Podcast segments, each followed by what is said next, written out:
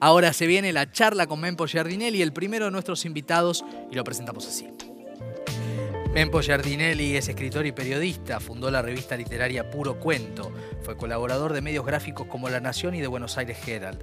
Sus obras fueron traducidas a 30 idiomas. Escribió Luna Caliente, La Última Felicidad de Bruno Follner, Que solo se quedan los muertos, Estación Coglan, Gente Rara, Tito Nunca Más y otros cuentos, y El Manifiesto Argentino, entre otros. Su última novela es Eso Nunca Existió. Bienvenido, maestro. Gracias, gracias, Miquel. La verdad, un placer estar acá, este, un gusto. Un Así gusto. que a tus órdenes. y feliz de encontrarlo en Buenos Aires por la presentación justamente de esta última novela. Una novela, digo dos líneas como para que el público que no la compró todavía no la leyó. Una novela que plantea, creo, a ver si, si es la, la visión, la impronta que, que vos planteás, Mempo, eh, que plantea una inminencia, una tensión de resolver en 1976 un hombre que no es un militante per se, la posibilidad de que tiene de desaparecer o de que le pase algo del estilo y de acudir a un jefe, ¿no? Que es colaboracionista. Eh, ahora te voy a preguntar por la trama en particular, pero quería tomarme de una cosa que me llamó la atención leyéndola, eh, que es su, su otro camino de contar un instante que cuenta un tiempo respecto de la novela de Constantini, La larga noche de Francisco Santis, ¿no? ¿Cómo nace esta novela? Bueno, esta novela yo la tengo en la cabeza hace mucho tiempo y la empecé varias veces. Es- fue una novela muy, muy, muy difícil de, de- de- de redondear para mí, porque hay mucho mío.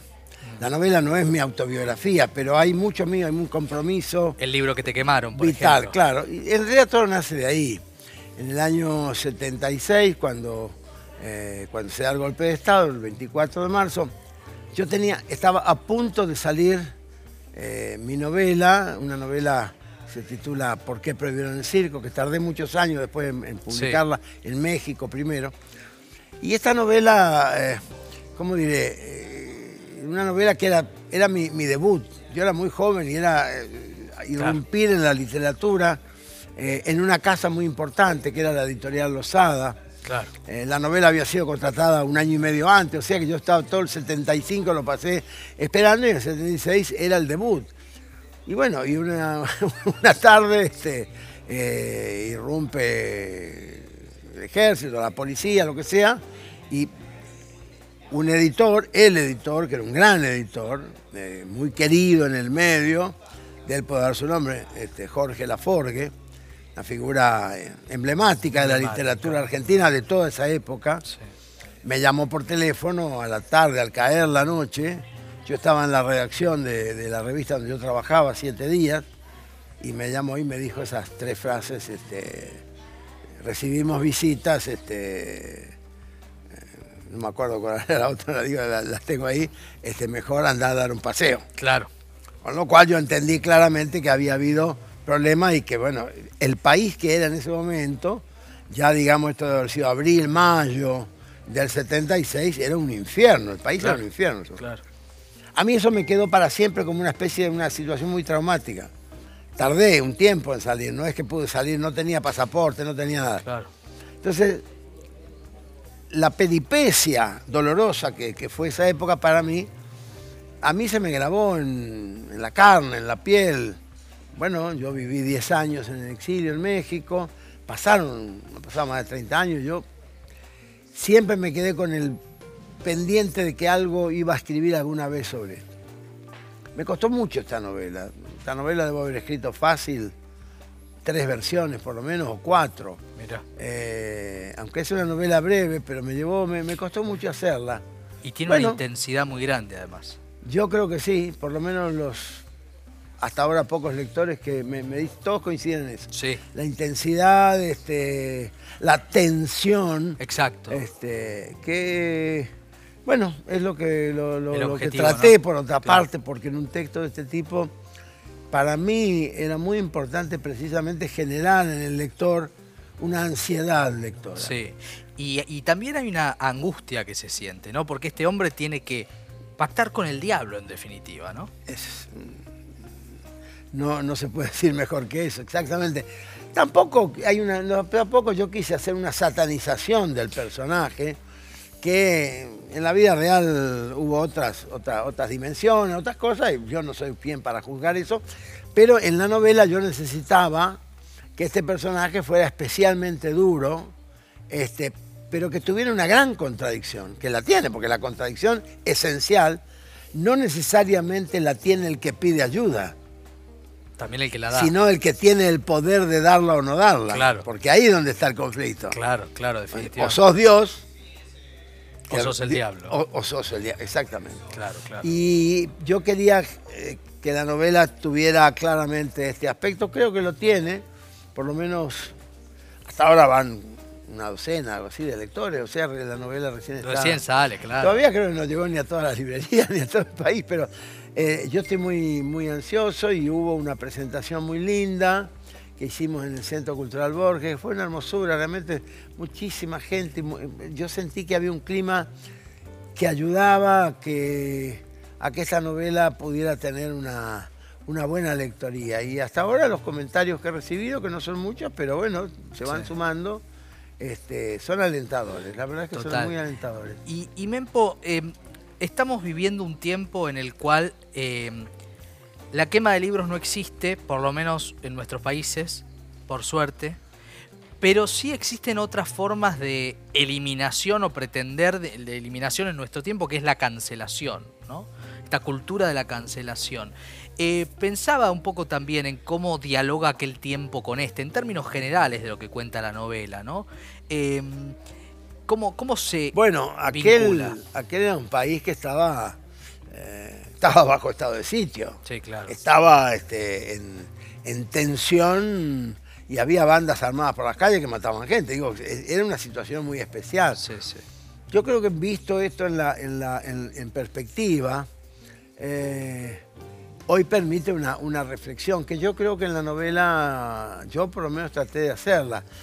No una reflexión en términos de sermón, sino que digamos en, el, transcurrir de la obra, en, la evolución narrativa. Y la va viviendo el personaje, ¿no? Este, Panchito lo llamo yo, porque el hmm. personaje se llama Francisco este, Francisco Villafuerte. Sí. Y para mí en la escritura era como, se fue convirtiendo en una especie de amigo. era Panchito, ¿no? Era, para mí era la novela de Panchito. Conviviste con Panchito. Sí, y, tenía que exorcizarlo también, sacarlo de mí. Claro. Este, porque evidentemente hay muchas cosas que son mías, esto es cierto. Eh, y sobre todo, para mí era muy importante trabajar y recordar dos o tres aspectos. Uno, el miedo. El miedo es un tema en la literatura universal es un tema importantísimo. Sí, pero difícil de transmitir también, ¿no? Es que uno en la literatura no quiere transmitir miedo, quiere poder mostrarlo, quiere, quiere describirlo, quiere analizarlo, quiere, quiere compartirlo de alguna manera. Otra cuestión era reconstruir un episodio, una etapa histórica de nuestro país que no fuera eh, vista en términos eh, de polaridad absoluta, sino que los matices son muy importantes. Es decir, el malo no es del todo malo. Claro, por supuesto. El bueno no es tan bueno. Es decir, quiero decir que, hubiera. hay una humanización de esto. Y en un periodo de tanta deshumanización, como es una dictadura, como es la violencia, el secuestro, este, el atropello, el robo de niños, etc., ahí es muy difícil tener matices. Definitivamente. Entonces trabajé mucho sobre eso, fue una, un tour de force para mí. Y sí, pensaba que al ser toda obra tiene algo de autobiográfico, dicen ustedes los escritores, pero esta tiene elementos contundentes en este sentido. Entraste a la novela para exorcizar. ¿Cómo saliste de la novela? Mm, no necesariamente. Pude, ser, pude entrar a la novela. Yo entré a la novela porque necesitaba escribirla, porque de alguna manera había una ansiedad que se ven. Es decir, las novelas piden cancha. Claro. Los textos, los cuentos también, la poesía también. Es decir, cuando vos te pones a escribir algo es porque te está pidiendo cancha, no porque vos intelectualmente decidiste escribir esto o aquello. Sino que hay una, hay una pulsión que te lleva a eso. Eso por un lado. Por el otro, había un país que yo entendía que alguna vez iba, iba a tener que ser explicado. ¿Y quién explica mejor la vida de los pueblos si no la literatura? Vos me dirás la historia. Pero la historia, la, mejor historia, las mejores historias son historias narradas, son narraciones. Sí, sí. ¿Mm? Las que más quedan, además. Quedan y son las que ayudan a pensar. A mí me parecía importante trasladar esto. Era ambicioso el proyecto, sé que lo, lo hice. Eh, me enfrenté a una hipótesis muy ambiciosa. No sé si lo logré, no me corresponde a mí decirlo, pero bueno, la literatura argentina en su evolución dirá si esto queda, este libro queda o no queda, los lectores, este, las lectoras, es decir, hay, acá entra un periodo en el cual un autor no tiene el menor dominio, y mejor que no lo tenga. Yo no quiero ni ocuparme de eso ni pensar de eso. Se verá. Yo he escrito libros con una, cuando era más joven, con una expectativa. Claro. Y la vida me dio otra. Mm. Y otros textos no esperaba nada, y sin embargo hoy son, han sido fenómenos este, extraordinarios que superaron todas mis aspiraciones. O sea que uno no tiene, y es mejor así. Yo creo que, ¿sabes qué pasa? Yo diría, un escritor, un autor o autora, en realidad escribe para saber por qué escribe. ¿Y vos para qué escribís? para saber por qué escribo. Es esa pregunta permanente. exactamente. Es decir, la develación sobre la marcha. Y después hay un resultado que, bueno, vos tenés responsabilidad, tenés este, un cierto control, pero al salir a la cancha, digamos, cuando empiezan los lectores, la lectora, vos lo ves en la vidriera, y ya perdiste ese control. Y ahí la novela o el texto este, recorrerá su propio derrotero. Claro. Em, el título de la novela amerita varias lecturas, ¿no? E incluso algo que pasó cuando pensamos en aquel tiempo y que continúa hoy, que es el negacionismo, ¿no? Sí, pero en este caso no va ahí. No, lo sé, pero digo, me interesa eh, porque... Tiene que ver, sí, el, el texto lo puedo, lo puedo contar porque no desmerece la novela. El personaje que se va construyendo digamos que en, la novela hay un personaje poderoso y un personaje este, que pide que chiquito lo y, atemorizado. El poderoso tiene por naturaleza, siempre tiene la posibilidad de decidir la vida, la vida o la muerte. El chiquito no. Así es. El chiquito espera, espera zafar. Es lo mejor que le puede esperar. Del mismo modo, el, grande, el, poderoso, eh, es el que define si las cosas pasan o no pasan. Y hay un momento en el, texto en el que Poderoso dice, es como, no lo dice en estos términos, no de memoria, pero es como si dijera, mira pibe, yo puedo ayudarte a zafar, pero esto no existió. Exacto. Es, como si no hubiera pasado. Algo que en aquella época se dio en alguna situación. después conocí algunas, sí. Claro. Algunos que en la desesperación acudieron, bueno, incluso cuando uno escucha a Estela de Carlotto, por citar a alguien, iban a hablar con los genocidas para pedirle que aparecieran sus nietos, ¿no? Por supuesto, porque lo primero que uno trata, cualquier persona, de cualquier edad y en cualquier sociedad, en cualquier lugar del mundo, lo primero que una persona en emergencia procura es salvar la vida. Exacto. Salvar la vida, salvar este, la, la, Después vendrá la dignidad, después vendrá este, la libertad, pero primero salvar la vida definitivamente. Eh, hay una pregunta que nos gusta repetir cuando vienen autores y autoras que trabajan sobre este tema, que es, eh, ¿para qué sirve la operación literaria en torno a la memoria? Y a este libro le puede caber la pregunta. La operación literaria la, operación literaria construye memoria. La memoria se construye de múltiples maneras, pero finalmente la memoria es un texto. La memoria es un texto yo voy a la, al Museo Malvinas, puedo ver, puedo interactuar, es una maravilla el Museo Malvinas, entro, salgo, etcétera, veo la cantidad de chicos, de colegas. Bueno, ahí hay una construcción de la memoria. ¿Y para qué? Es para vivir, para que no vuelva a pasar lo que pasó.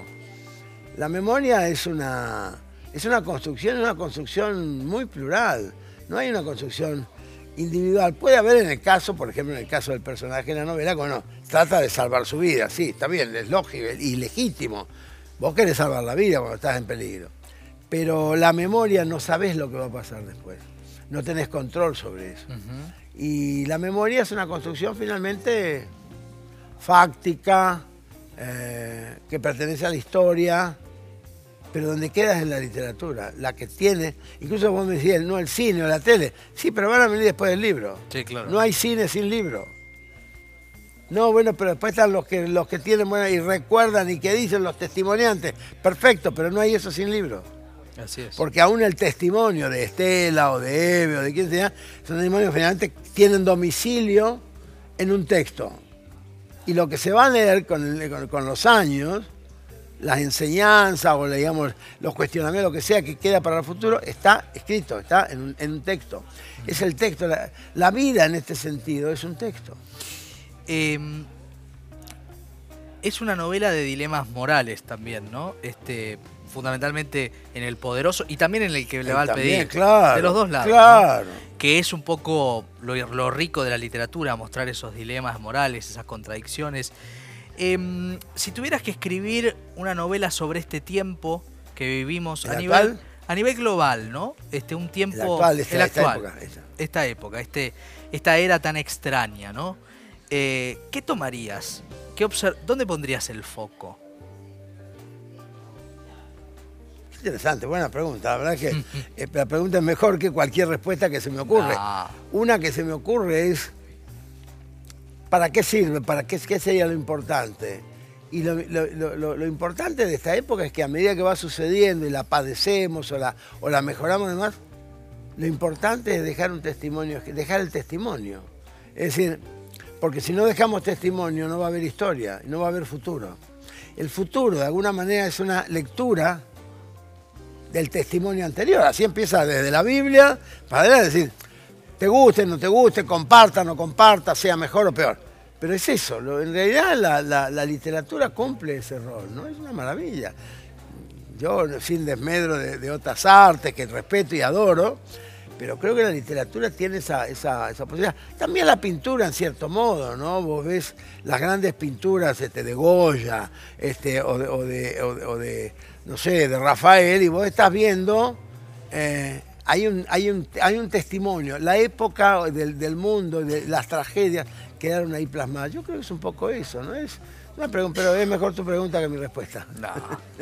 Mempo, gracias, un placer. No, gracias a vos, un placer mío, la verdad un gustazo.